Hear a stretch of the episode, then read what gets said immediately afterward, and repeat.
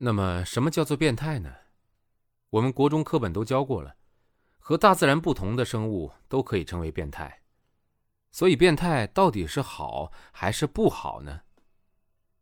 对于追求一致、和谐群体的亚洲，与众不同也许是一件很辛苦的事情；但是对于强调独立发展、追求多元思想的欧美，变态可能是唯一的出路。以前的我，如果听到有谁把谁谁谁绑起来上他，那我一定觉得他是变态到不可思议；而现在的我，只觉得要是当事人开心。就没有什么太大的问题。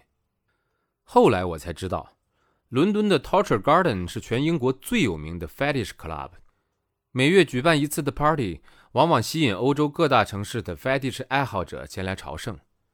Torture Garden 位于伦敦南部，靠近地铁站 Brixton，外观是一栋巨大美丽的古老教堂，纯白色。白天经过时，只感觉这里静谧神圣。如果不是内行人，绝对无法想象每月一次到了夜里，教堂里头类似索多玛城灭亡前的那荒淫堕落的景象。也许是故意的，Torture Garden 特别被建在一栋教堂里面，像是一种挑衅，一种宣誓，一种对基督教世界保守顽固的抵抗。我跟 Joanne 高中的时候虽然不熟，但我们很快在伦敦变成了死党。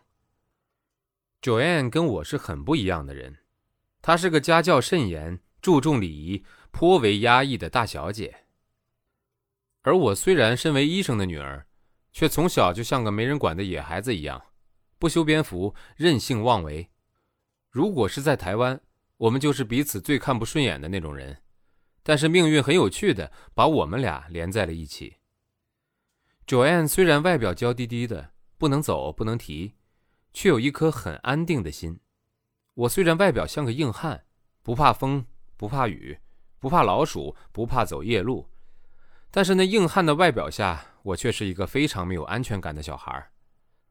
这种性格上的互补，在艰苦的伦敦，让我们帮助彼此完成许多一个人没有办法完成的事情。我们的感情越来越好，无话不谈，情同姐妹。原本 Joanne 只打算来伦敦一个月开开眼界，顺便积累作品，但很快的，他发现一个月根本不够。于是八月底的时候，他跟我说，宿舍到期之后，他想自己去外面租房子，在伦敦多待上一两个月。那时候我已经准备去动身柏林了。我虽然爱上伦敦，却没有在这里久居的打算。但也许是命运的安排。我在那时候遇到了后来成为我男朋友的 Andrew。话说，Andrew 是我刚到伦敦时写信邀约喝茶的摄影师之一。不过，因为他工作很忙，一直找不出时间跟我碰面，所以我们的下午茶之约就一延再延。八月底的一个下午，他发短信跟我说，他晚上正好没事，问我要不要一起出来喝点东西。夕阳西下，我们约在酒吧门口见面。远远的，我就看到一个皮肤苍白、金发及肩的男人朝我走过来。他是一个很有气质的男人，脸上永远挂着腼腆的笑容，腼腆到初次见面，我几乎就肯定他是个同性恋。伦敦的男人就是有这个问题，柔弱的神情、做作的口音、优雅的步伐，都是他们的注册商标。走在伦敦街头。我常觉得街上除了变态就是 gay，看起来比较正常的男人，通常都是外地来的观光客。点完酒坐下来没聊几句，我开始坚信了，Andrew 绝对是个 gay，而且还是个骄傲自大的 gay。Andrew 是个精品摄影师，专门帮伦敦出名的百货公司拍摄高价位的商品。他说起话来慢慢的，很优雅。举手投足都像个十八世纪的贵族。我平时最受不了的就是自以为是的人，暗暗觉得好笑，于是我就开始逗他，故意用开玩笑的方式挖苦他。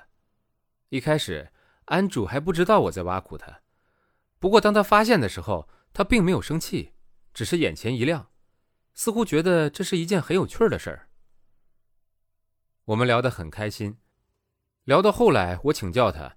如果以后我想念书或者是工作，应该选择去欧洲还是美国呢？Andrew 很认真的帮我分析。他说：“如果去巴黎或是柏林，我如果只会讲英语却不专精当地的语言，是非常难以成功的。但是纽约呢，虽然是全世界最大的时尚之都，作风其实相当保守，也很少有让新人发声的机会。”Andrew 还跟我解释，我的摄影作品风格强烈，不是一般人可以接受的，而伦敦是一个可以接受强烈风格又不会不给新人机会的地方。只要有才华，伦敦是个很容易出名的地方。伦敦唯一缺点就是钱很难赚，但是通常只要能在伦敦出名，以后不管在世界各地都能够有很不错的发展。所以很多人都会把伦敦当成一个跳板，待个两三年，先在这里出名，然后再带着这个名号前往纽约或者其他大城市。本章节演播告一段落了。非常感谢收听，希望您能马上关注订阅。